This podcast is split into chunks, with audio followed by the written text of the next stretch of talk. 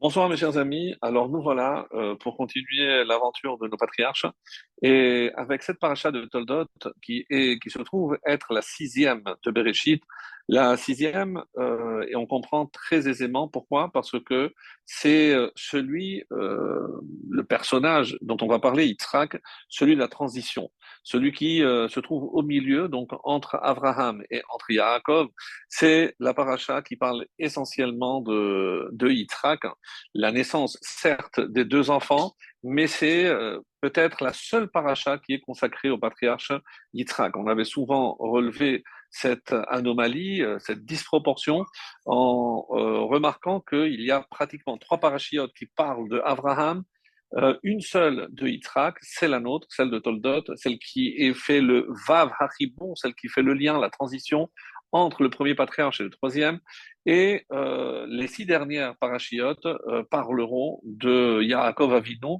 évidemment avec sa, descendance, les douze tribus, bien entendu.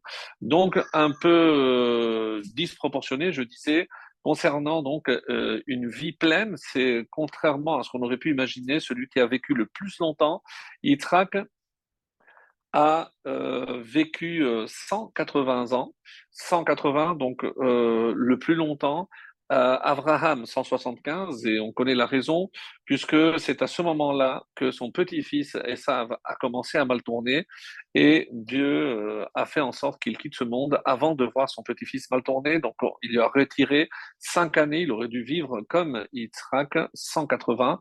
Donc encore donc incompréhensible, celui qui a vécu le plus longtemps, mais celui qui euh, s'est vu décerner une seule paracha, la nôtre.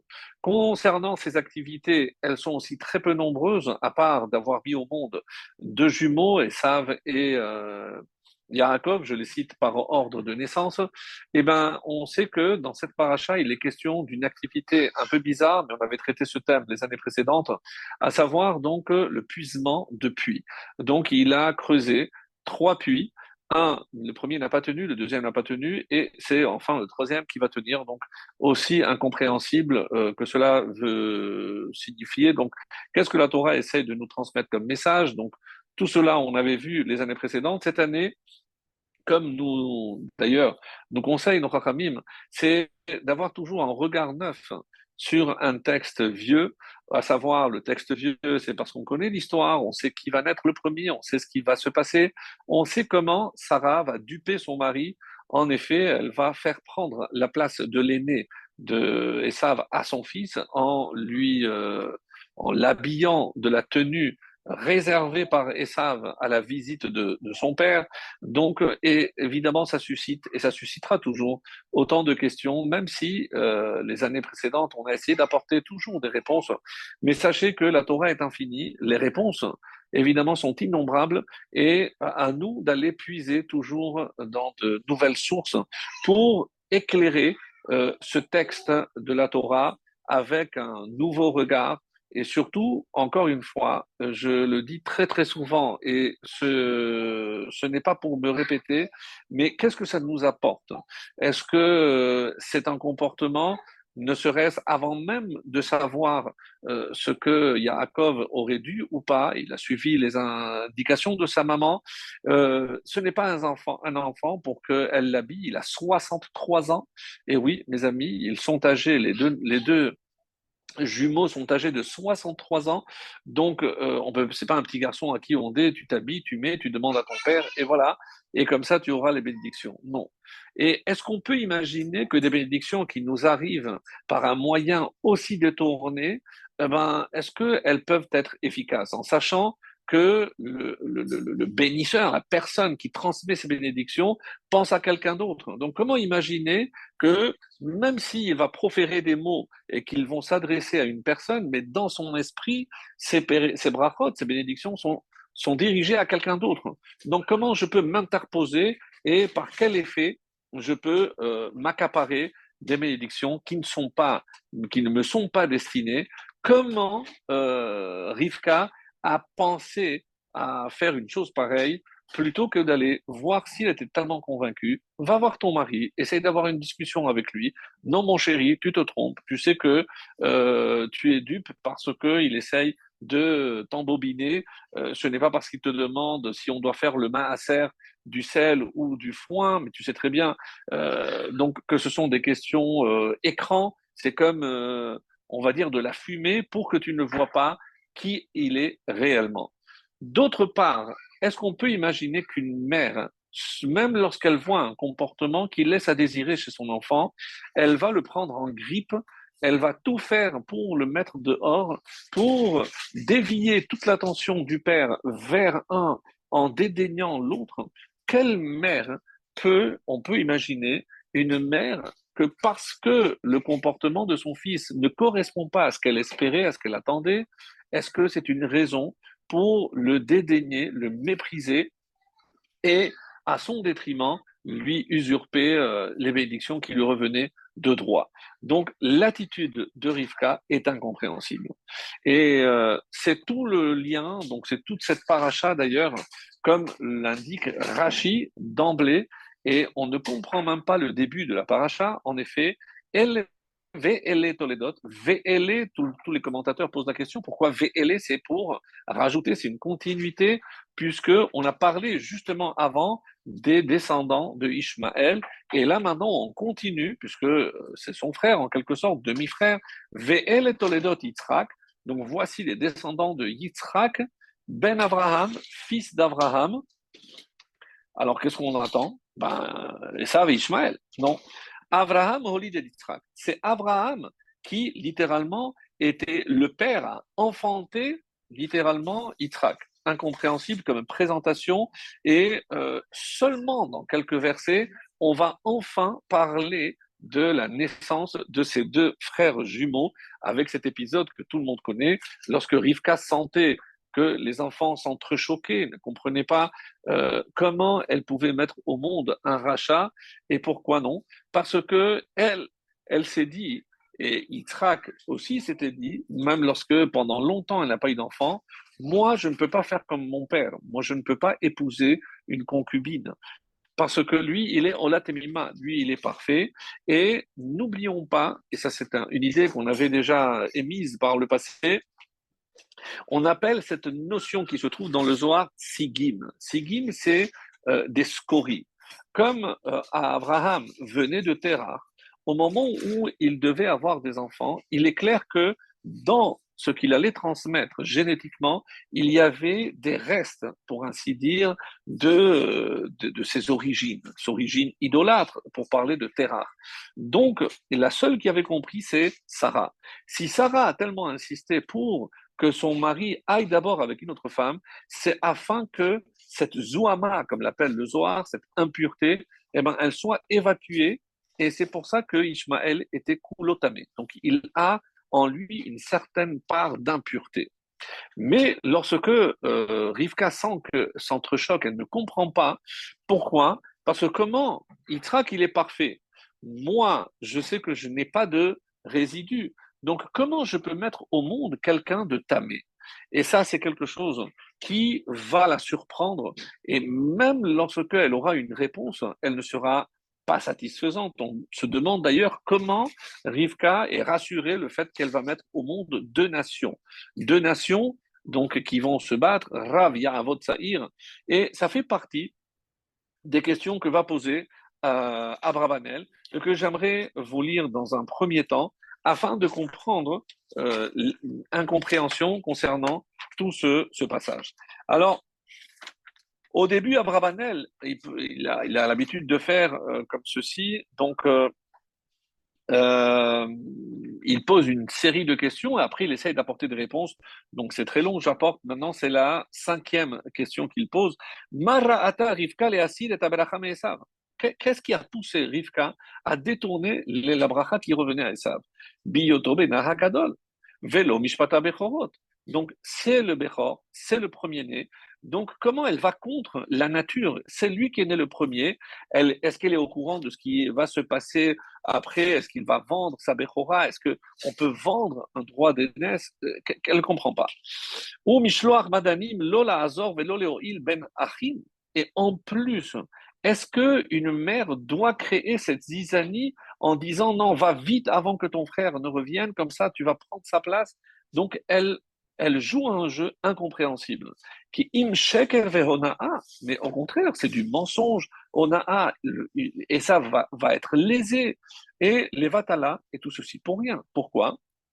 Sixième question. Comment elle pouvait imaginer que des brachot qui étaient destinés à Esav dans l'esprit de Yitzhak, son père, ben, s'il pensait décerner ces brachot à Esav, c'est pas parce qu'on va mettre quelqu'un devant que ces brachot vont euh, effectivement euh, aller chez, euh, chez, chez Yaakov. Qu'est-ce qui, qu'est-ce qui, a fait penser une chose pareille à, à, Rivka? Et là, voilà une première réponse, tentative de réponse d'après le chat, mais une réponse très profonde et qui va d'après le sens simple. Badava bedvar Hashem Rav N'oubliez pas, au début de la paracha, lorsqu'elle a cette euh, bataille interne, elle va consulter non pas un gynéco, mais Shem et Ever. Et là, on lui dit que non seulement il y a deux nations, deux peuples qui naîtront de ton sein, mais Rav Yahavod Tsaïr. Donc le premier, l'aîné, va être au service du plus jeune. Donc, elle, est l'aînée avec cette prophétie.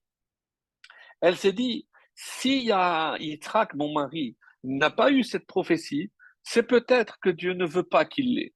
Et si vous êtes patient, donc on découvrira à la fin de ce cours pourquoi.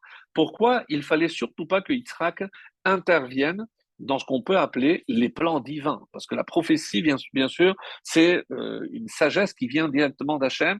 Et on a utilisé comme intermédiaire Rivka et non pas Yitzhak. Alors, elle, elle a grandi et elle savait qu'il y avait donc une prophétie que le plus jeune allait l'emporter au niveau de, de tout ce que a constitué l'héritage spirituel de Yitzhak. Alors c'est comme ça que Abravanel continue, on mi peneze data chez Yaakov et Karabai. Elle savait que l'essentiel de la maison de paternelle de Yitzhak passerait par Yaakov. Et c'est pour ça qu'elle craignait que, vu qu'il y avait cette prophétie, si jamais Esav venait prendre ses brachot,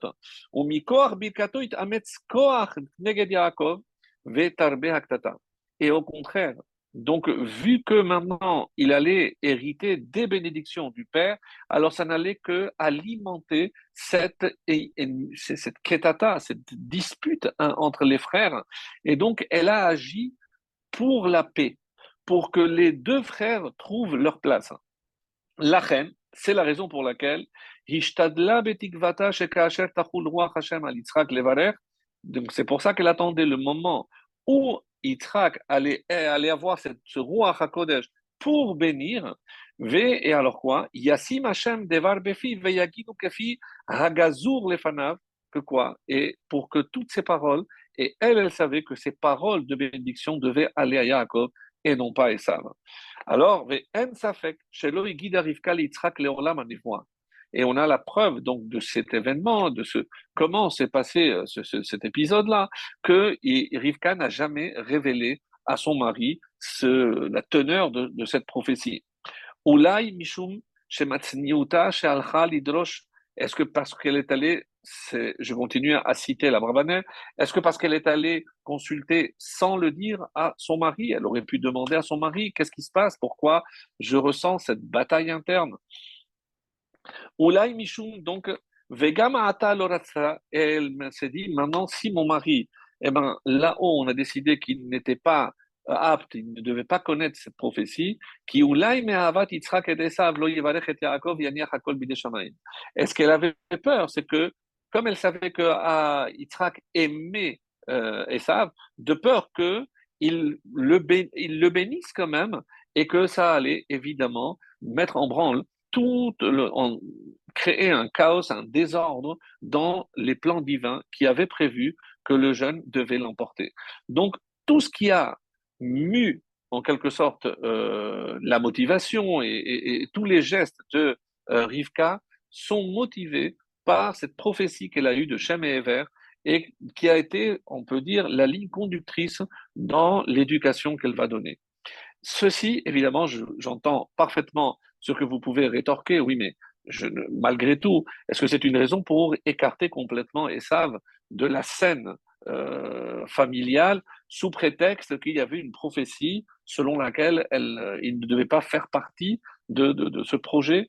Est-ce que ça suffit? Et, et Yitzhak, dans tout ça, euh, c'est pas un manque de respect vis-à-vis du père que de euh, le prendre par en tourloupe, pour ainsi dire. Si ça devait se passer, alors peut-être que le chemin le plus euh, correct et le plus droit, c'est-à-dire aller le voir et lui dire, tu te trompes mon chéri, j'ai une prophétie avant même la naissance, et voilà comment ça doit se passer.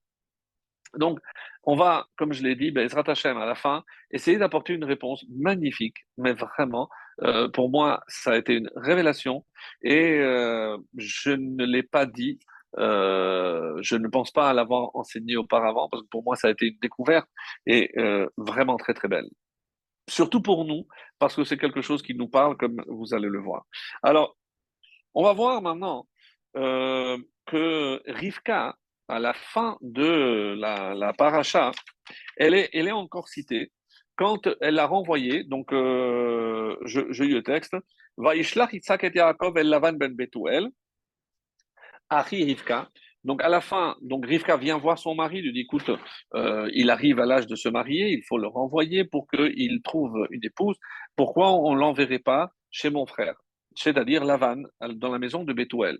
Et euh, Yitzhak est d'accord, il faut qu'il se marie. Vaishlach Yitzhak et Yaakov el Lavan ben Bethuel, donc euh, il est d'accord de l'envoyer.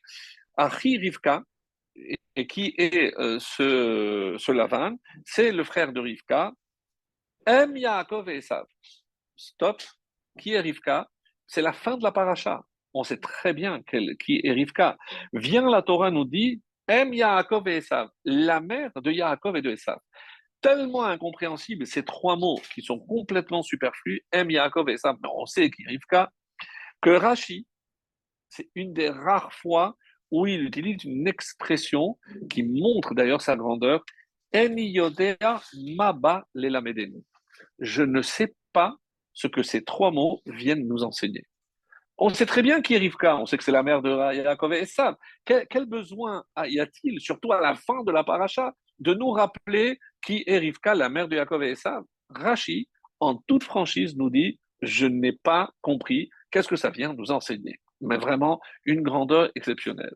Quelqu'un d'autre, en l'occurrence, c'est le Chizkuni, qu'il rajoute des mots mais c'est de l'or pur, mes chers amis, vraiment de l'or pur. Chez les Tovat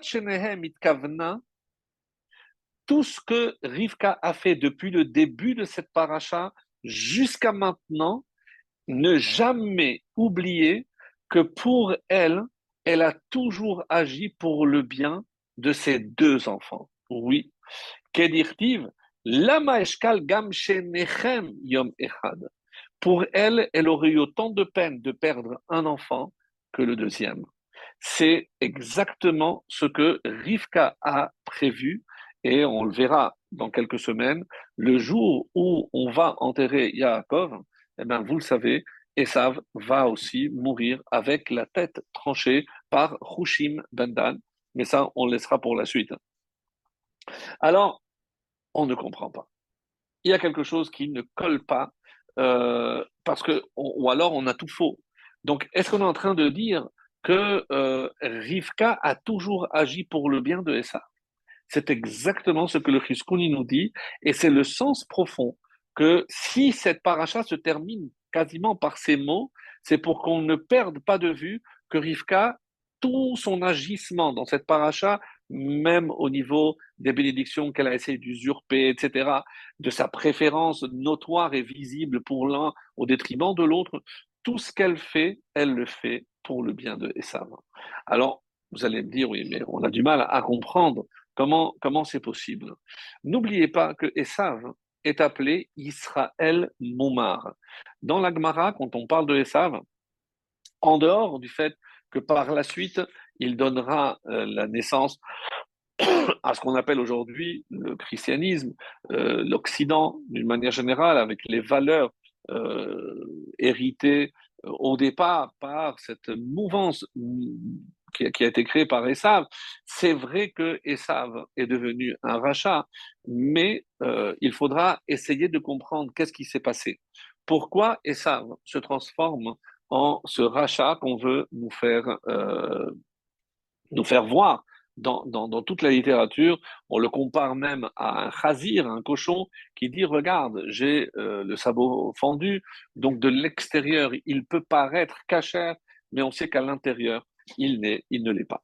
Alors, il y a un épisode un peu plus tard, lorsque euh, Déborah, qui n'est autre que la Ménéket, euh, babysitter, donc euh, la nourrice littéralement de, de Rivka, au chapitre 35, le verset 8 nous dit Vatamot devora meneket Rivka.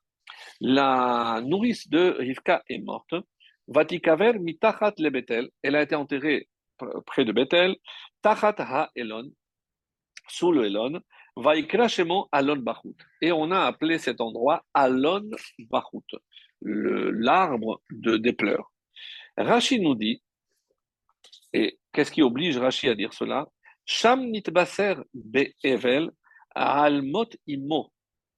En fait, quand la Torah parle de la mort de Rivka, de, de Déborah, la, nourrice, c'est pour nous apprendre en fait la mort de Rivka, parce qu'à ce moment-là, c'est Rivka qui est mort. Pourquoi c'est pas dit clairement?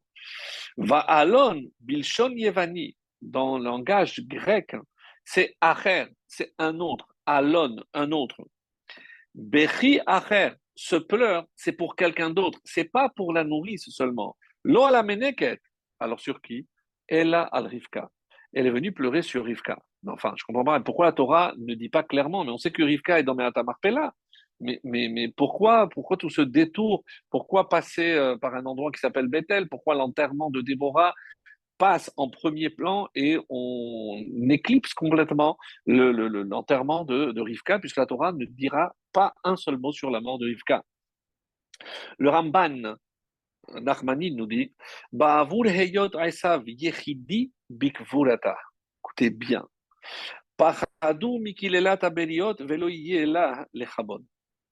Comme il était le seul, qu'est-ce qui se passe? Lorsque Rivka est morte Yaakov est loin. Euh, Déborah meurt en même temps, donc elle est seule. Yitzhak, il est aveugle, et on va essayer de comprendre pourquoi il a fallu qu'il soit aveugle, alors qu'on sait que si c'était dans les plans divins, c'était essentiellement pour que il puisse donner les bénédictions à euh, Yaakov et non pas à Esav. Entre-temps, une des raisons qui est apportée par le Midrash, c'est parce que comme ça, il ne sortait pas. Il ne pouvait pas sortir, il était complètement dépendant. Donc, il n'a pas assisté à l'enterrement de son épouse, Rivka. Donc, qui avait-il aux côtés de Rivka au moment de l'enterrement Qui l'a enterré? Une seule personne, Esav. Quand on parle du kiboud Av de Esav, comme la Gemara va, ne va pas manquer de, nous le signaler, il y a une Gemara magnifique qui, qui parle de cela en disant euh, je ne suis même pas arrivé, euh, je ne sais pas si je l'ai, euh, je l'ai noté. En tout cas, même les plus grandes reconnaissent qu'ils ne sont pas, ils n'ont pas atteint la cheville de Esav au moment de, du respect qui était dû aux parents. Donc, ce Rav disait, moi, quand je rentre voir mon père, je viens du travail ou autre, j'ai des habits sales. Et Esav avait un habit spécial avant de rentrer voir son père. Et quel habit? Vous le savez, c'est l'habit qu'il a récupéré chez Nimrod, qu'il a tué. Et Nimrod qu'il avait récupéré, on dit que c'était l'habit de Adam Arishon.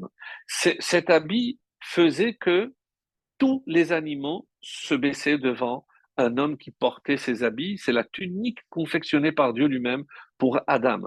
Alors vous pouvez me dire, un homme pareil, comme Esav, qui a un pouvoir pareil, pourquoi il n'a pas utilisé cette, tunique pour avoir tout le monde à ses pieds. Non, il a réservé pour aller voir son père. Et c'est ça qui est grandiose. On ne peut même pas imaginer la grandeur de cette mitzvah de Kibbutz Avahem de Esav. Et quand on dit Kibbutz Av, pourquoi Vahem aussi? Parce que à aucun moment Esav n'a abandonné sa mère. Il aurait pu dire, mais de toute façon, vu ce qu'elle m'a fait ma mère, eh ben, elle n'a qu'à mourir seule. Certainement pas.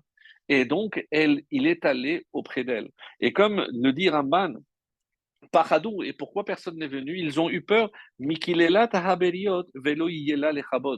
Pourquoi? Parce que si les gens savaient, ah, mais celle qui a mis au monde euh, Esav, en sachant que Esav était là, personne n'a approché. On avait peur d'ébruiter sa mort pour qu'on ne maudisse pas Rivka d'avoir mis au monde quelqu'un comme Esav. Voilà ce qu'il dit ici. Mais ce qui nous intéresse, nous, c'est l'attitude de Esav. Jusqu'au bout, il a été plus que correct, non seulement avec son père, ça on le savait, mais avec sa mère, alors qu'il avait toutes les raisons, non pas de la haïr, mais de ne pas faire les efforts nécessaires pour la respecter, vu le comportement qu'elle avait eu à son égard. Et c'est là où on a tout faux.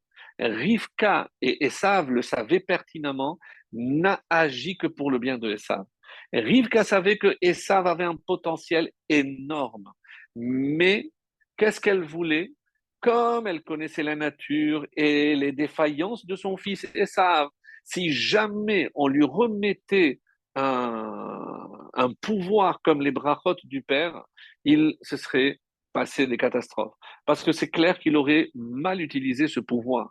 Qu'est-ce qu'elle a dit? Elle a dit, je préfère que les brachot passent euh, à, l'intermédiaire de Yaakov, que Yaakov garde ses bénédictions pour le moment venu, les euh, redonner à qui de droit aux descendants de Esav. On va voir qui, par quel descendant et de quel descendant il s'agit.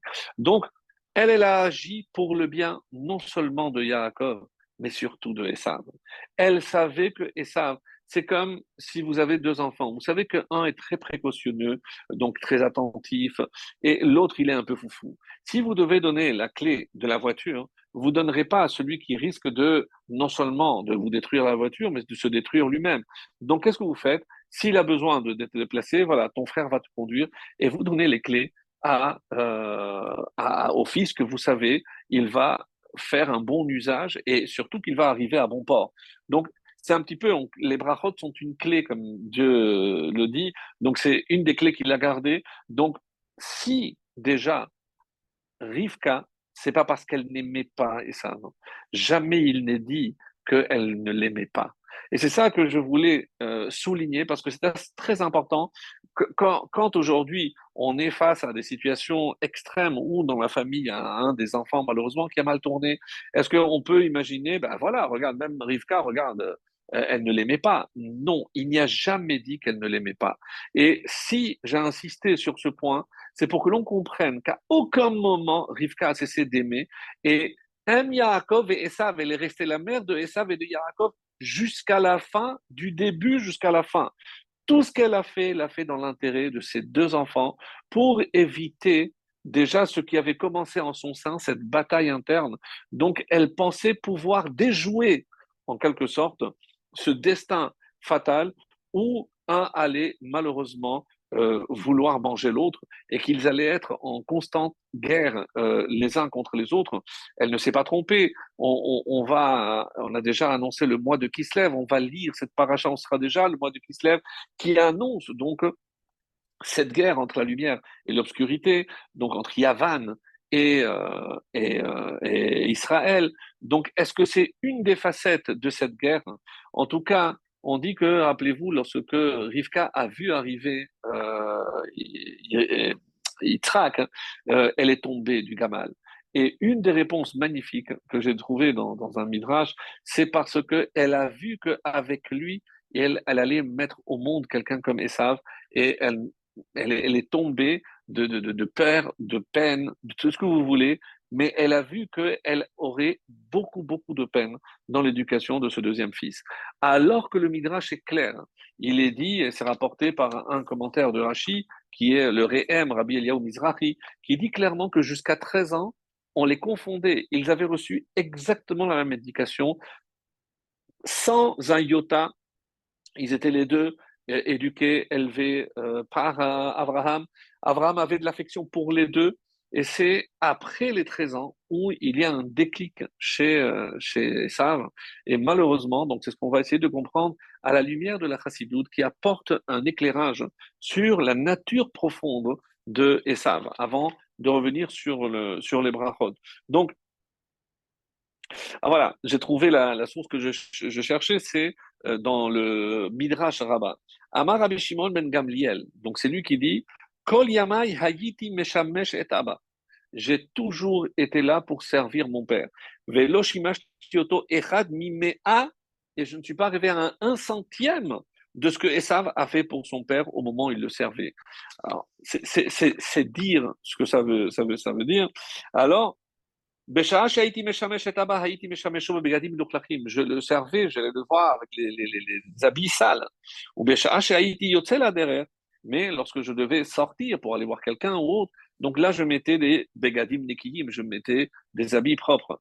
Mais Esav, au contraire, il mettait des habits royaux.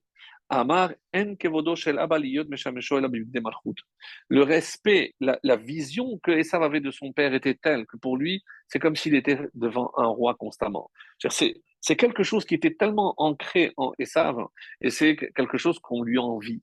Parce que euh, il est toujours cité en exemple, regardez dans ce midrash, il est cité en exemple du respect que l'on doit à son père et à sa mère. Alors, vient euh, la chassidoute dans euh, un ouvrage euh, bien connu qui s'appelle Torah Or et essaye d'apporter un éclairage sur la nature profonde de Esav. C'est ce qui va nous permettre de comprendre peut-être un peu mieux pourquoi il est arrivé ce qui est arrivé. Voici ce qui est dit. Mais Rabbi Meir. Oui, vous avez bien entendu. C'est-à-dire que les étincelles de euh, Esav étaient identiques à celles de Rabbi Meir, Rabbi Meir Balanes. Ve'unkelos, Ve'shemaya, Ve'ovadia, Midbar Kidmot Le'achida. Donc, c'est rapporté au nom du Chida que euh, sur le terme de Gerim, Gerim Me'edom Ba'im, Achlom Ishmael. Donc, le Chida, Rabbi euh, Chaim David Azoulay, donc dit dans son ouvrage Sachez que tous les convertis viendront de Esav.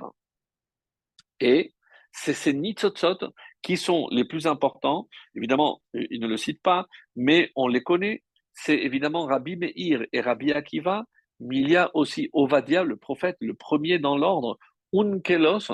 Ensuite, il cite Shemaya et Aftalion, euh, Rabbi Meir et Rabbi Akiva. Mes amis, qui sont ces maîtres? Tous les maîtres de la Torah orale. Et c'est comme ça qu'il dit que Tsaïd Befiv, qui avait vu ça? Yitzhak avait vu que toute la force était dans la bouche. Comment on appelle la Torah orale? Torah Shebe'al P, c'est la force de la bouche.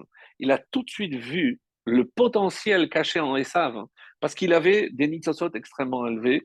Et pour aller plus loin, alors, euh, je, voilà. Il est dit que l'âme de, euh, Esav, elle venait, du, monde du taureau. C'est-à-dire, vous savez qu'il y a plusieurs niveaux. Il y a Atzilut, Beria, Yetzira, Asiya, donc c'est les quatre niveaux donc, dans la création. Eh ben, sachez que le l'âme de Esav venait du niveau le plus haut. On dit que c'est du monde du taureau, c'est du début. Il y a deux millénaires de taureau, deux millénaires de Torah et deux millénaires de Tikkun. Donc, qu'est-ce que euh, le problème de Esav C'est qu'il avait un corps de Tikkun, mais son âme, c'était une âme de taureau. Et donc, qu'est-ce qui s'est passé? C'est que lorsque ces énergies tellement puissantes, ces nitzotzot, ces étincelles, sont rentrées dans un corps qui n'était pas apte à recevoir une telle lumière, eh ben, le corps a lâché. On dit comme ça, dans, ça a apporté dans le Midrash, que ce sont les fils qui sont venus récupérer le corps de Esav. N'oublions pas que si sa tête, comme on verra par la suite, a roulé, le Targum, Jonathan ben Uziel nous dit, mais où est arrivée cette tête? Il y a Midrash qui dit qu'elle est enterrée aux côtés de Yaakov, mais ce Midrash dit non. La tête a roulé, Becheko Shel Yitzhak Aviv. C'est dans le sein de Yitzhak, son père. Parce que Yitzhak qui avait vu ce potentiel.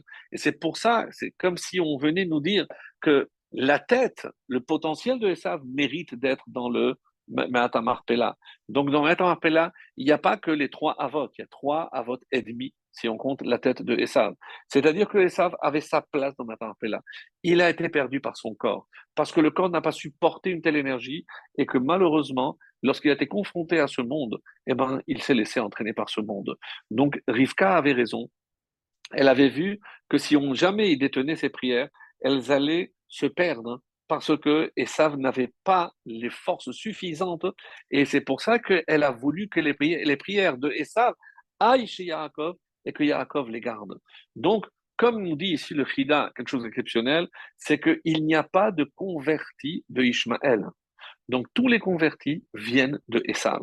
Et pas n'importe lesquels, Rabbi Meir, Rabbi Akiva, donc les maîtres de la Torah orale, hein, qui sont là pour nous montrer justement que euh, chez Esav, il y avait ces étincelles, comme on a vu chez l'autre, il y avait des étincelles du Machia qui sont passées par les deux filles et qui passent après par deux femmes qui sont Ruth, la Moabite, et Naama, la future femme de Shlomo Ameler.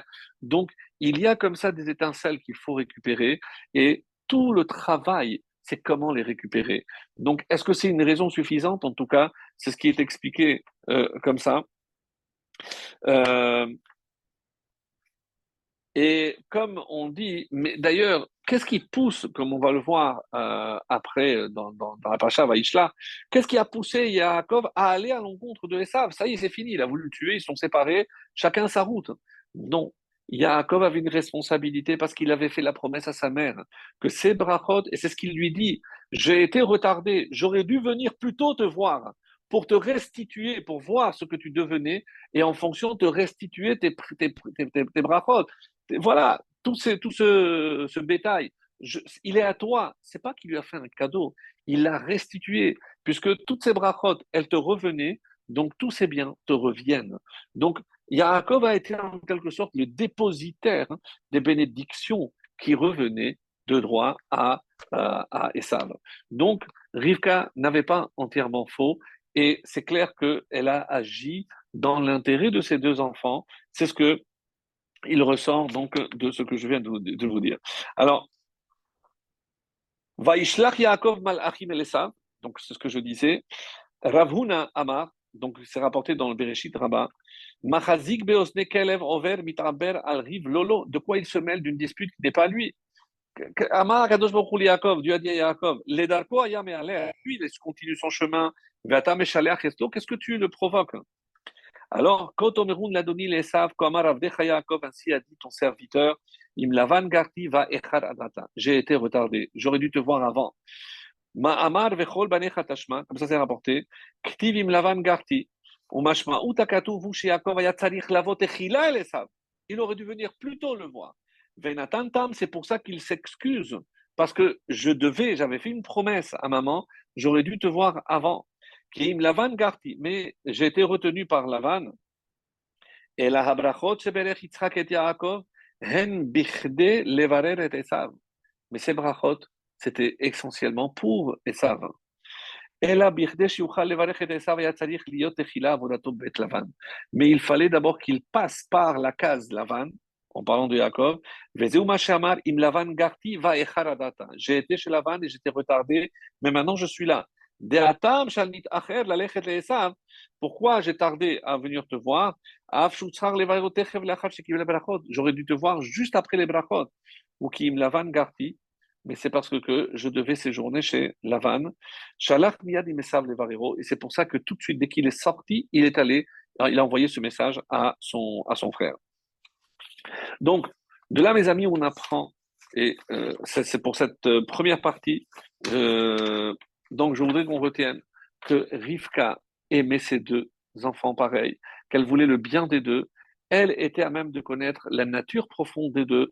Elle avait certes cette prophétie, mais ce n'est pas suffisant pour détester son grand-fils, son fils aîné.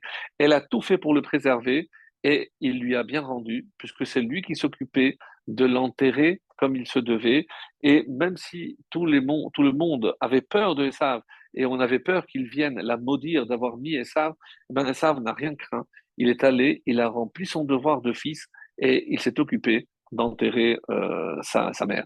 Est-ce que c'est pour ça que Yaakov a pleuré de ne pas avoir pu assister?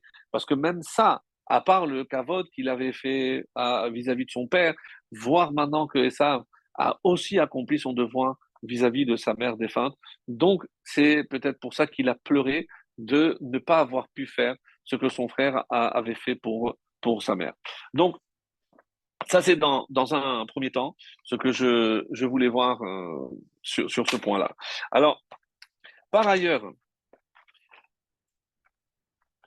donc, euh, si je retrouve. Alors, j'aimerais revenir maintenant sur un autre point. C'est euh, qu'est-ce qui s'est passé au moment où euh, Yaakov hein, euh, a profité pour lui prendre le droit d'aînesse? Qu'est-ce qui s'est passé? On dit que euh, ce jour-là, il a commis toutes les fautes possibles, en parlant de Esav, bien sûr.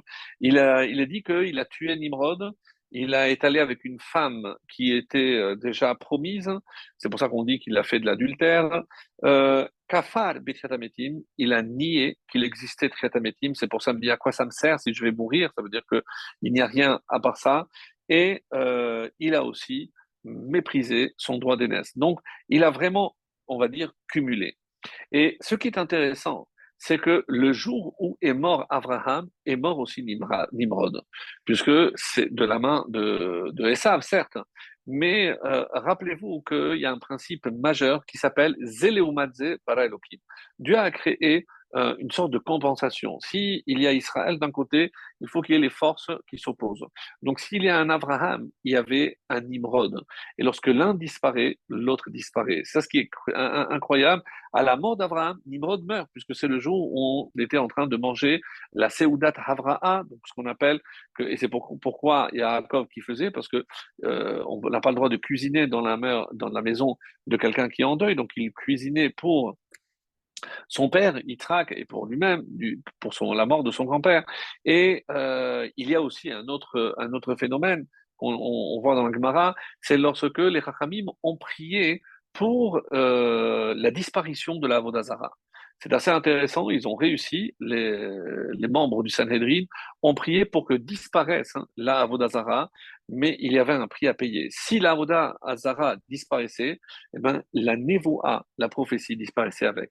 Donc la Nevoa était là pour contrer la Avodazara. Si la Avodazara disparaît, la Nevoa disparaît. Donc c'est un principe de bascule que Dieu a créé dans son monde pour créer évidemment ce qu'on appelle un, un équilibre. Alors, Yaakov, euh, c'est lui qui a donné le conseil à son frère et savent comment le tuer. Tant qu'il euh, il porte cet habit, tu ne pourras pas le toucher. C'est pour ça qu'il euh, l'a provoqué. Il y a des midrashim très beaux, mais on va pas s'étaler puisque c'est pas l'essentiel. Mais en tout cas, il a réussi à le tuer. Mais pour venger son grand-père, puisqu'il a dit, papy, qui est celui qui t'a fait le plus de mal? Il a dit Nimrod. Donc à cela ne tienne, il a, du haut de ses 15 ans, il est allé, il l'a tué. Alors, et c'est ça le premier meurtre, et il a été grisé en quelque sorte. C'est la première fois qu'il commettait un meurtre. Les Midrashim viennent dire que il, a pris euh, une forme de plaisir. Il a voulu aller plus loin, il a goûté à la faute, et malheureusement, la faute l'a entraîné. Alors, donc après, euh, donc euh, littéralement 48 ans, donc on passe maintenant à l'épisode de la bénédiction et euh, 48 ans se passent. En effet, ils avaient 15 ans à cette époque-là, lorsqu'il a vendu son droit de premier droit d'aînesse, et donc 15 ans plus 48 ans. Donc ils sont âgés de 63 ans, comme je l'ai dit tout à l'heure, et c'est à ce moment-là qu'on va assister donc à tout euh, cet épisode de, de, la, de bracha. On sait même quelle date c'était, puisque pourquoi il a fallu tuer deux chevreaux, deux Gédiyim, on dit parce que c'était le soir de Pessah. Et si c'est le soir de Pessah, nous savons que il y a donc une obligation, et un très beau midrash nous dit que pourquoi il a tenu absolument à lui faire manger les deux, parce que le deuxième, c'est la ficomane la ficomane, le Corban Pessah, comme euh, vous le savez, qui se faisait lorsque le temple existait. Et une fois qu'on a mangé la ficomane, on n'a plus le droit de manger. C'est pour ça que lorsque Esav arrive, vient, je manger, mais non, ça y est, je n'ai plus le droit. Parce qu'une fois que j'ai mangé la ficomane, je n'ai plus le droit de manger quoi que ce soit. Et c'est pour ça qu'il n'a pas pu bénir Esav comme il l'aurait souhaité. Ça, c'est une des explications. Et euh, par rapport à cette cécité, je vous apporte quelques explications très intéressantes qui sont euh, rapportées dans le Midrash. Pourquoi? Une des réponses, c'est que à cause de la fumée de la Avodazara. En effet, Ishmaël avait épousé euh, euh, des femmes idolâtres, et euh, Yitzhak, hein, donc euh, plutôt Esav, pardon. Esav a, a, eu des femmes idolâtres qui, et qui étaient dans la maison, et euh, cette fumée a porté atteinte à la vision de Yitzhak. La question que certains posent, mais et pourquoi pas Rivka? Et on dit, une réponse assez étonnante, Rivka avait l'habitude. Elle a grandi. Autrement dit, cécité, ça veut dire le mal, évidemment, que ça peut faire. Est-ce que c'est une cécité euh, physique On sait très bien que Yitzhak voyait, puisqu'il est dit que euh, euh, on peut voir comme le, le fœtus, dans, Nida, dans la Maseret Nida, on dit que le, fœtus, il voit du début jusqu'à la fin. Donc, et en sortant, donc, on, on lui fait oublier. Mais c'est dire que même un fœtus peut voir du début jusqu'à la fin donc avec cette euh, fameuse bougie. Et euh, le Admon de, de Saints ou de Bells, je ne me rappelle plus, il avait, il avait posé cette question, mais, euh, mais, mais qu'est-ce qui se passe avec la bougie? Puisque on dit que lui, il oublie, mais, mais, mais qu'est-ce qui se passe avec la, la bougie? C'est comme ça qu'il demande, c'est le Admon Misatma, pardon, voilà, Adma. Alors il pose la question, mais qu'est-ce qui se passe? Alors, euh, on nous dit que cette lumière, c'était pas une lumière, évidemment, c'est pas une bougie. C'est cette vision interne que, qui ne se perd jamais. Lorsque, par exemple, euh, il est dit que Moshe a tué l'Égyptien, il a regarder d'un côté et de l'autre. Mais c'est pas pour savoir s'il y avait quelqu'un qui le voyait. Il a vu si quelqu'un dans la descendance de cet Égyptien allait se convertir ou s'il allait sortir quelqu'un. Et quand il a vu qu'il n'y avait personne, ça veut dire quoi? Il a vu. Euh, évidemment que c'est une vision interne, c'est une vision prophétique, et c'est de cette bougie qu'on parle. C'est cette bougie qui reste à l'intérieur qui nous permet de voir un autre exemple dont j'avais parlé une fois, il me semble, qui se trouve dans ma Sechet Sota, à la page 46, on dit que là-bas, Elisha, il a eu, euh, il y a eu un groupe d'enfants qui euh, se sont moqués de lui, Kéréach, Kéréach. Et donc, on dit qu'il a vu. Qu'est-ce qu'il a vu? Qu'ils étaient tous étaient conçus le jour de Kippour, où il était interdit. Qu'est-ce qu'il a fait? Il les a maudits, et on dit qu'il y a des ours qui sont venus et qui ont dévoré tous ces enfants-là. Donc, ça veut dire qu'il a vu c'est une vision qui dépasse la vision physique. Donc, c'est de cette bougie qu'il s'agit. Donc, évidemment, que cette vision, elle, reste. Alors, pour revenir à, ce texte euh, qui dit que elle est allée l'hydroche et Hachem. Qu'est-ce que ça veut dire et? Pourquoi euh, et? Et il y a un chacham dans la Gemara qui s'appelait Rabbi Shimon Amsuni et qui était d'Oresh Kolaetim Shebatora. Il a interpréter, chaque fois qu'il y a le mot être, hein, il y a une explication. Donc, c'est pas euh, un mot qui, euh, une conjonction de coordination qui vient juste d'introduction en complément d'objet direct. Non, il a une place et il a une explication. Mais lorsqu'il est arrivé à un endroit qui s'appelle euh, Et Hachem Dieu tu craindras la parache. Il a dit, mais il n'y a rien d'autre. Comment, on va rajouter être ça, ça vient toujours ajouter. Donc on a dit qu'il a tout effacé. Jusqu'à qu'est venu Rabbi Akiva hein, et il a expliqué non, ce être vient inclure les Talmidei Chachamim. Parce que, et c'est la discussion très intéressante, c'est un, très beau texte qui dit, c'était quoi la discussion entre Esav et, euh, et Yaakov à l'intérieur du ventre de la mer Donc, indépendamment des explications que je suis sûr, vous vous en souvenez, euh, que Esav voulait sortir comme son grand-père pour détruire les, les, idoles. Mais il y avait une, une ils, étudiaient ensemble, puisque et euh, qu'est-ce qu'il disait euh, Yaakov et à, Esav, pardon, qu'est-ce qui a marqué Kaved Et Tu dois respecter Et. Et qu'est-ce que c'est Et tu dois respecter ton grand frère. Moi, je suis l'aîné, tu dois me respecter. Alors, qu'est-ce qu'il lui répondait, euh, Yitzhak euh, à Yaakov, pardon, qu'est-ce qu'il lui répondait? Je lui dis non, mais il y a marqué Et Hashem Donc tu dois craindre Dieu. Mais pourquoi il y a marqué Et Parce qu'il y a aussi Talmid Chachamim. Et moi, je serai le Talmid Chacham. Donc tu me dois, toi, du respect et non, et non l'inverse, même si tu es mon grand frère. Donc c'est une discussion par rapport à Et. L'hydroche Et va-t-elle l'hydroche Et Elle est allée pour interpréter le mot Et comme si la discussion qui se déroulait à l'intérieur, c'était pour savoir qui l'emportait. Est-ce que le grand frère ou le Talmid Racham Et qui est venu justement expliquer que Ed, c'est Talmid Racham, pour donner raison finalement à Yaakov C'est Rabbi Akiva. Mais de qui descend Rabbi Akiva? De Esav. Donc, comment la boucle est fermée? Comment c'est tellement beau la Torah où on retrouve des, choses, mais vraiment, sincèrement, formidables, où on voit ici que chaque lettre, chaque mot a une place exceptionnelle et qui nous révèle des secrets vraiment formidables. Et comme je disais tout à l'heure, on l'a lu, euh, que Rabbi Meir Rabbi Akiva, les maîtres de, de la Torah Shvealpé, et c'est Rabbi Akiva précisément qui a été Doresh Et. Donc l'Hydrosh Et, qui va pouvoir interpréter ce Et et donner raison ou à Esav ou à, à Yaakov, et donc c'est Rabbi Akiva qui descend de, euh, de Esav, mais pour donner raison à, à Yaakov finalement. Donc c'est pour ça que j'ai trouvé que c'était, euh, c'était vraiment très beau. Alors, on arrive aux bénédictions. J'avais promis donc de, d'essayer de comprendre un petit peu euh, sous un, regard nouveau euh, qu'est-ce que ce, cet épisode non seulement recèle comme, secret, mais surtout pour nous. Encore une fois, euh, c'est très intéressant de trouver des interprétations, c'est très intéressant de trouver de nouvelles explications, mais est-ce qu'elles doivent simplement remplir notre curiosité, satisfaire notre euh, soif de connaissance, ou au contraire, la Torah est là pour nous enseigner, pour nous apporter des enseignements. Milachon Hora'a.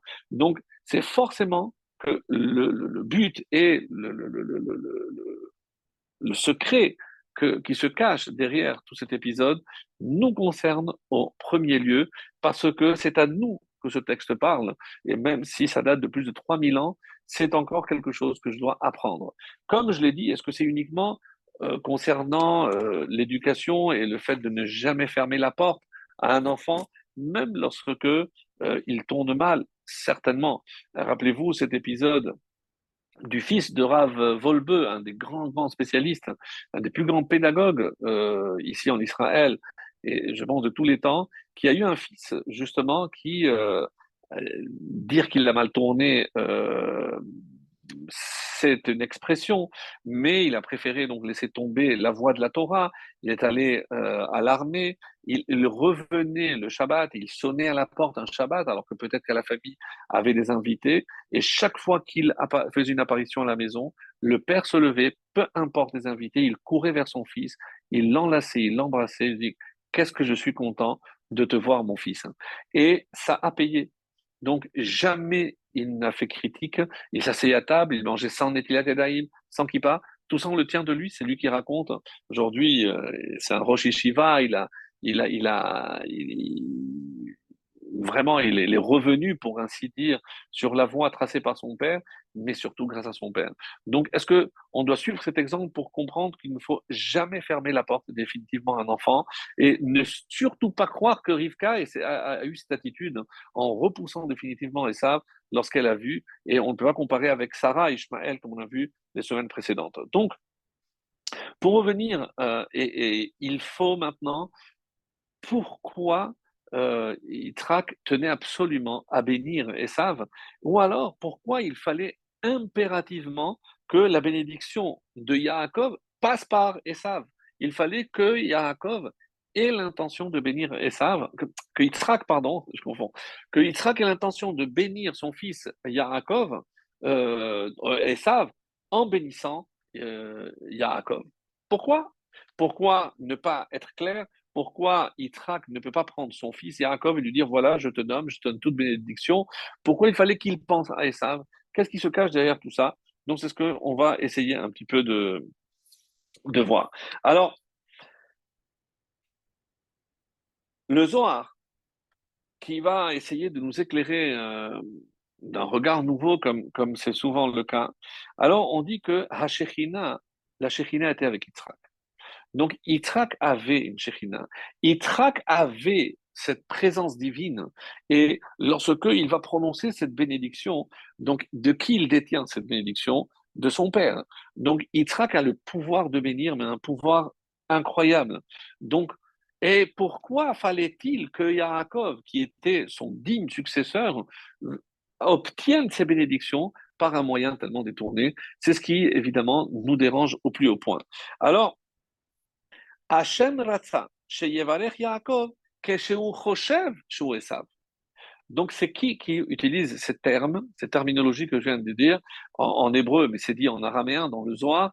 Donc, Dieu voulait que Yaakov soit béni par Yitzhak tant que celui-ci pensait qu'il bénissait son autre fils Esav. Pourquoi Yaakov ne peut pas avoir une bracha directe?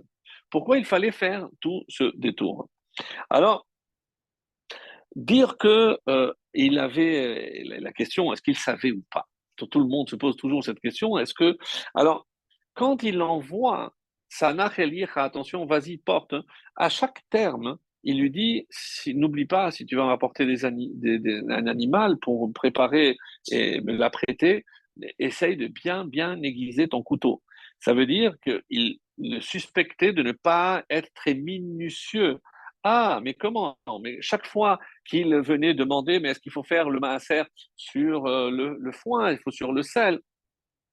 Et il y a un midrash qui dit, vous savez ce qu'il faisait savent Chaque fois qu'il partait à la chasse, euh, eh ben, il passait d'abord dans la yeshiva, il ne rentrait pas, il collait l'oreille à la porte, c'est pour montrer le niveau exceptionnel qu'il avait, et il écoutait de quoi il discutait.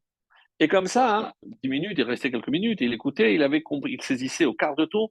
Quand il revenait le soir chez son père, il disait Alors, mon fils, qu'est-ce que tu as fait? Waouh, papa, tu ne veux pas savoir la discussion qu'il y a eu aujourd'hui dans la yeshiva à, partir de ce propos-là? Et il était capable de parler, et c'est comme ça qu'il réussissait à duper son père, parce que en dix minutes, il pouvait saisir toute une discussion.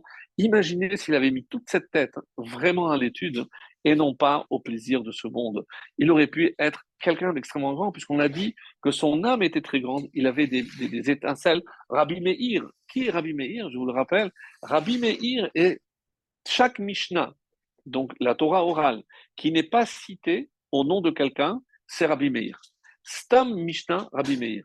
C'est-à-dire que on lui doit quasiment tous les enseignements de la Torah orale. Et Rabbi Akiva encore plus, puisque c'est lui qui va expliquer dans, la Gemara. Donc, euh, deux, deux, maîtres parmi les plus grands qui aient jamais été, surtout de la Torah orale. Alors, si quand il touche, il lui dit Viens, viens que je t'embrasse, il faut que je te touche, c'est qu'il avait un doute.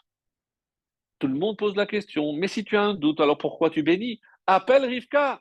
Rivka, qui est devant moi? Là, je ne je, sais pas très clair. Hakol Kol Yaakov, Vayadam Yedesa. Et vous savez pourquoi il y a un Midrash qui dit que Esav va dire à son père, papa, je vais aller chasser et t'apporter ce qu'il faut, mais euh, je vais utiliser une contre-signe. C'est quand je vais venir, comment tu vas savoir que c'est pas mon, mon frère qui essaye de, de, m'avoir, c'est que je vais te parler avec la voix de Yaakov. Et c'est pour ça, Kol Kol Yaakov, il n'exprime pas un doute. Il a dit, ah, voici le code qu'on a convenu avec Esav. Donc, d'après un midrash, c'est pour ça qu'il a donné la bracha. Parce que s'il avait un doute, alors on ne comprend pas du tout son attitude. Ce Midrash vient régler cette question. Non. Rakol Kol Yaakov, Vayadam c'est ce qu'on avait convenu. C'est bien au toucher, c'est toi. Et ça, même si la voix elle de Yaakov, c'est ce que tu m'as dit, donc je peux te donner la bénédiction. Donc au moment où il a béni, il n'avait pas de doute. Et si on dit que depuis le début, il fallait qu'il ait l'intention de bénir Esav, si je dis qu'il savait que c'était Yaakov, donc ça ne marche plus. Je ne sais pas si vous avez suivi le raisonnement. Donc il fallait, comme dit le Zohar, et on se tient à ce Zohar, on s'accroche comme c'était. Euh, parce que le Zohar dit que la bracha que Yaakov devait recevoir, elle devait être pensée à Esav. Donc au moment où il le bénit, je ne peux pas dire qu'il savait que c'était Esav, que c'était Yaakov, pardon. Il devait penser jusqu'au bout que c'était Esav, parce que c'est comme ça qu'il devait obtenir cette bénédiction. Pourquoi on arrive?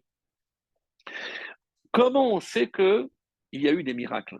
Parce que sa mère lui a donné, il a préparé tous les plats, mais il a apporté aussi le vin. On dit, mais d'où il a eu le vin? D'abord, si je dis que c'était le 14 Nissan, donc le soir c'était Pessah, c'est pour qu'il puisse faire les quatre coupes. Je comprends bien. Mais d'où il est venu? On dit, mais Shechet c'est le malade, certains disent c'est Michael ou Gabriel, qui est venu apporter le vin à Yaakov. Tiens, prends ce vin et apporte-le à ton père. Donc, tout, tout, tout, tout le monde est de mèche. Donc là-haut, on est de mèche, le ciel est de mèche, Dieu est de mèche, les malachim sont de mèche, et ça, Rivka est de mèche. La, seule victime, finalement, on a l'impression que c'est Yitzhak ici, et, ça, bien entendu. Et là arrive un épisode qui est rapporté dans la Gemara et qui nécessite qu'on s'arrête quelques minutes, parce que c'est incompréhensible. Alors, on dit qu'il a senti. Si je dis qu'il a senti, qu'est-ce que je sens? Je sais que chacun dégage une odeur. Je ne pense pas qu'à ce moment-là, il y avait des parfums, d'eau de parfum ou d'eau de toilette. Donc, quand il sent l'odeur, il est dit, Vayarach et begadav, il a senti l'odeur des vêtements. Est-ce que c'est euh, par rapport à l'odeur euh, de transpiration de chacun Il pouvait reconnaître à l'odeur? Et on dit, d'après le pshat, quelqu'un qui est aveugle, qui a perdu la, vue, développe les autres sens d'une manière beaucoup plus accrue qu'un être normal. Donc il avait une odeur très développée. Alors il y a marqué, Vayara, il a senti que, et à ce moment-là, Après avoir senti, il l'a béni. Mes amis, qu'est-ce que ça veut dire? Et euh, vient Midrash nous dire, qu'est-ce qu'il a senti? Reach haketoret. Il a senti l'odeur de l'encens, la kétoret, qui sera offerte dans le temple avec ses onze euh, herbes aromatiques.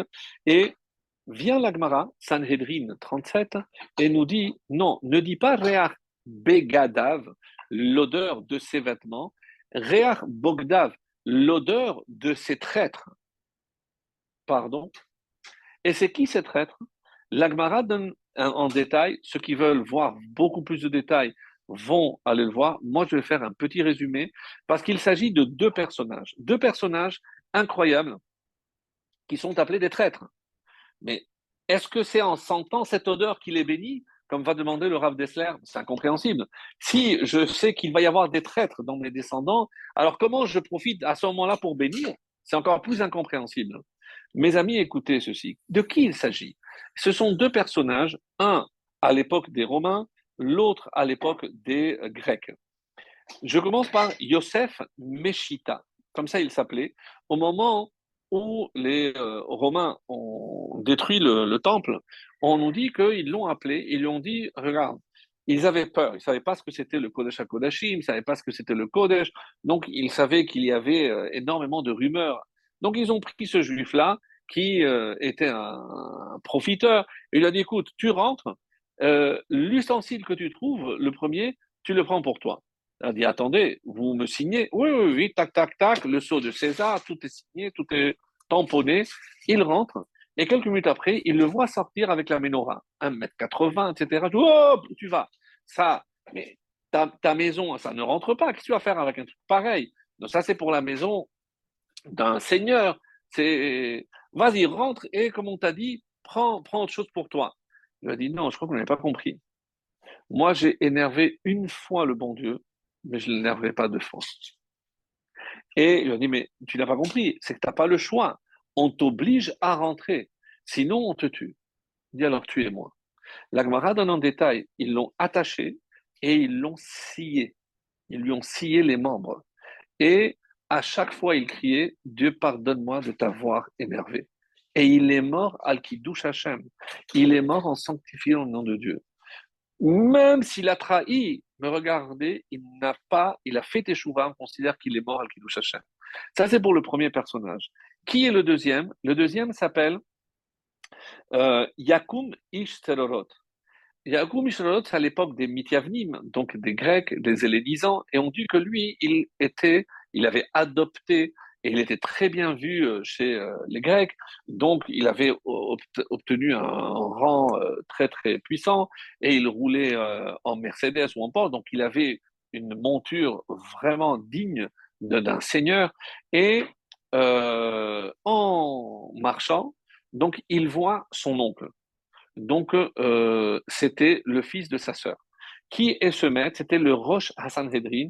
Il s'appelait Rabbi Yossi Ben Yoezer Ish Il est cité souvent dans Pirkei Avot, donc c'était le Rosh Sanhedrin. C'était son oncle. Et alors, il lui dit Ah, tonton, qui est en haut et qui est en bas maintenant? Ah, je t'avais dit. Alors, euh, il lui a dit Mais c'est ça, pour ça que tu as servi. Il fallait faire comme moi. il lui a dit Non, tu n'as pas compris. Imagine, si ça c'est la récompense de ceux qui désobéissent, imagine la récompense de ceux qui l'obéissent dans le monde à venir. Il a dit oui, mais maintenant, maintenant on va te faire souffrir, regarde comment tu vas tuer. Dit, imagine, si moi qui l'ai obéi, ce que je vais souffrir dans ce monde, imagine la souffrance de ceux qui l'ont désobéi constamment. On dit que ça l'a tellement perturbé qu'il est allé, il a fait les quatre morts du Beddin. Il s'est étranglé, il s'est brûlé, et au moment où on l'a amené pour l'exécuter, Rabbi Yossi Ben Yoézer, on dit qu'il a vu le cercueil, le corps de son neveu monter, et il a dit, il a eu cette phrase, Zehigdimani Akala. Il m'a devancé au monde futur d'une heure. Et en une heure, il a eu le monde futur.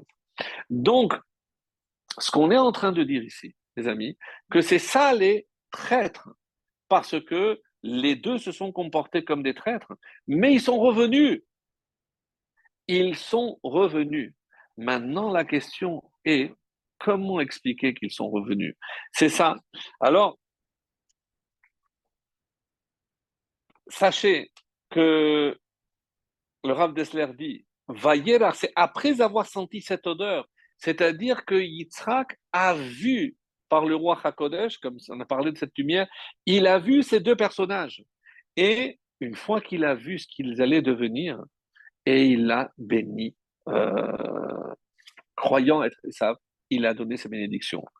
Tellement qu'il a marqué, quand Hachem, il a vu l'effet que ça avait, cette, euh, cette peau sur, la, sur la, les mains de, de, de Yaakov, nous, on se dit, ben, c'est une entourloupe, c'est pas bien d'avoir fait. Dieu dit, je veux que dans ma maison, j'ai un souvenir constant de ce que Yaakov a fait. Et je veux que vous recouvriez avec des héliotes, avec des tentures en peau, pour rappeler le fait que Yaakov s'est couvert de peau pour obtenir la bénédiction. Mes amis, d'après tout ceci, nous sommes en train de dire que c'est quelque chose de positif, puisque Dieu, c'est comme ça que dit, Dieu a beaucoup apprécié l'usurpation de la place de Yaakov par Esav pour obtenir cette bénédiction. Mais comment Dieu peut se montrer favorable à un tel comportement? Donc ça nous choque. Mais Comment il est dit Ba Mirma, il est venu avec ruse. Et Rachid dit qu'est-ce que c'est Mirma? Bechorma. Il a utilisé l'intelligence. L'intelligence, c'est pas pour faire du mal à quelqu'un. Alors, soit je dis qu'il lui a donné à manger de manière à ce que maintenant il m'a empêché moi de lui donner à manger, parce que du coup, c'est, euh, il connaissait évidemment toute la Torah, donc c'était euh, la ficomène, il n'avait pas le droit de manger, donc il m'a eu. Soit je dis qu'il y a eu quelque chose que, qui m'échappe. Et ça s'est rendu une évidence. Il y a quelque chose qui m'échappe. Et, lui, en tout cas, il n'a pas compris.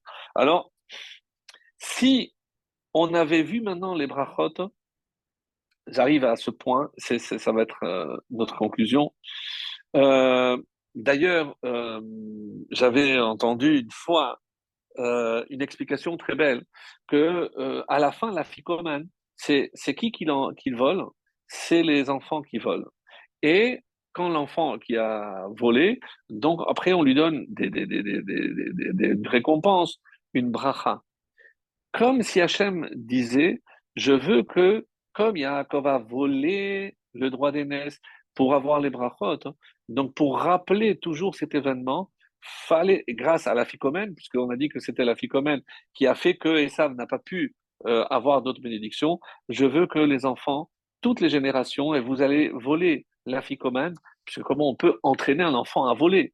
Donc, afin qu'ils utilisent et qu'ils aient une bracha, une récompense. Comment je récompense pour quelque chose, un acte qui normalement aurait dû être répréhensible?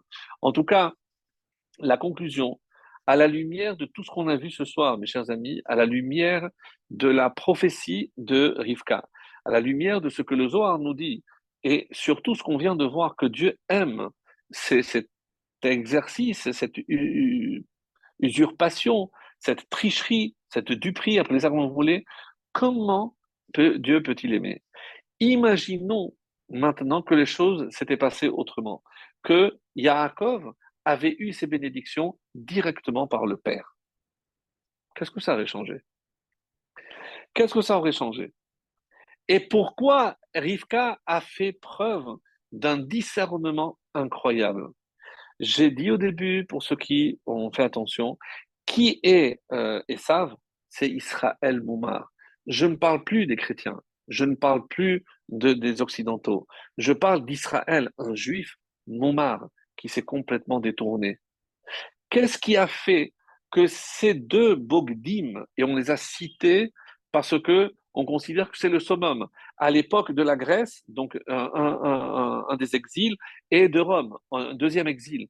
Donc là où on peut considérer que les Juifs se sont éloignés le plus possible.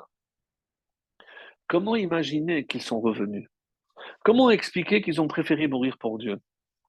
C'est comme on avait vu la dernière fois, avec l'histoire de ce, ce juif qui a préféré se faire tuer que de marcher sur un Sefer Torah. Nous, on avait dit à son époque, à l'époque, on avait dit pour ce point-là, que c'était la force de Abraham. Mais maintenant, quand il s'agit d'un juif qui a tout laissé tomber, pourquoi? Parce que qu'est-ce que c'est? C'est imaginer aujourd'hui, vous voyez un juif qui n'a pas du tout le look d'un juif. Un juif déguisé en Esav, avec des oreilles, des, boucles, des machins, tout ce que vous voulez. Donc c'est un juif déguisé en Esav. Est-ce que c'est une raison pour ne pas le bénir? Donc en sachant que l'étincelle, l'âme est très élevée, même ce juif le plus éloigné a une âme extrêmement élevée parce qu'elle vient d'Israël et parce que lui aussi a une âme juive.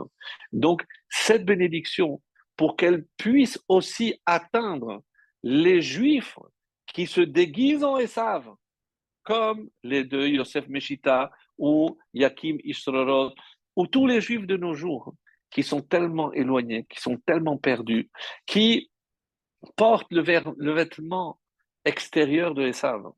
Eh bien, ces bénédictions que Yaakov a reçues visent essentiellement les juifs comme ceux-là qui restent juifs à l'intérieur, mais qui se déguisent en Esav. Voilà une réponse que j'ai trouvée magnifique parce que la puissance de Rivka de savoir que jamais elle a abandonné Esav et qu'elle a tout fait finalement, pourquoi? Pour que Esav reçoive les bénédictions, mais à travers Yaakov. À travers Yaakov. Pourquoi le Zohar insiste qu'il fallait que Esav, euh, que les bénédictions de Yaakov passent par euh, l'intention de Esav pour que tous les Esav qui viendront par la suite, tous ces juifs éloignés qui sont appelés Israël Moumar, comme Esav, eh ben, ils soient aussi touchés par la bénédiction que Yitzhak a donnée à Yaakov. C'est comme ça, et on comprend. Qu'est-ce que c'est réa On sait que l'odeur, c'est ce qui est de plus élevé. Et quand je fais euh, une bracha pour l'odeur, où ça fait du bien, on dit que c'est la neshama. L'odeur de qu'est-ce qu'il a senti Yitzhak? C'est cette neshama. La neshama de tous les traîtres, la neshama de tous ces juifs éloignés. Et c'est comme ça qu'on dit que malgré l'extériorité de Esav, il restera l'intériorité de Esav. Et euh, un exercice qu'on avait fait, je crois, euh, une fois, et ça va être notre conclusion. Sachez que dans tout l'épisode des Brachot, il y a huit fois le mot béni. Yitzhak insiste énormément, il pense que c'est Esav et il l'appelle béni. Donc, Dieu, de la même façon, chaque fois qu'il s'adresse à un juif, aussi éloigné soit-il, ça reste toujours son fils. Et en parlant de huit fois béni, si je dis que le Shem Havaya, Dieu c'est 26, Yudke Vavke, multiplié par 8, hein, on dit que c'est 208. 208, c'est la valeur numérique de Yitzhak. Donc Yitzhak, c'est huit fois le nom d'Hachem. Lorsque je prends Yaakov, Yaakov, c'est 182, divisé par 26, ça me donne 7. Ça veut dire que Yaakov a pris 7 fois le nom de Dieu, mais il manque une fois. Il manque une fois. Et où est parti? Je sais que on dit que Esav, il a hérité de la Toum'a, de l'impureté. Tamé, ça vaut 50. Lui, il a pris 7 mesures d'impureté. 7 fois 50, c'est 350. Donc, et une fois 26, puisqu'il manquait une, et ça va quand même reçu une part de la part de Dieu, une fois 26, et 350, c'est 376. Mes amis, 376, c'est la valeur numérique de Esav. Vous vous rappelez que lorsque Yaakov s'est prosterné sept fois, d'après le Zohar, pourquoi il s'est prosterné sept fois? Pour éliminer les sept, les sept couches d'impureté de Esav pour faire émerger cette pureté qui restait en lui, cette pureté, cette lumière qui reste à l'intérieur de chaque juif, même s'il s'est laissé entraîner dans l'impureté, mais il restera toujours une part sur huit hein, où il y a cette étincelle divine, à nous de la rallumer. Très très bonne soirée.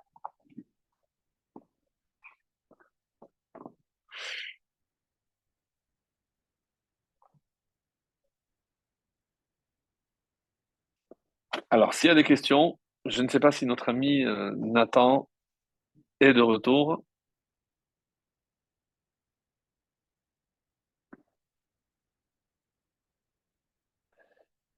Euh.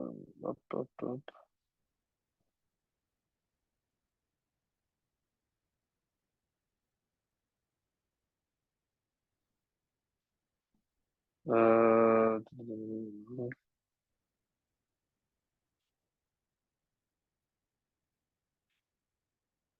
ah, voilà, donc si, si, s'il n'y a pas de, questions,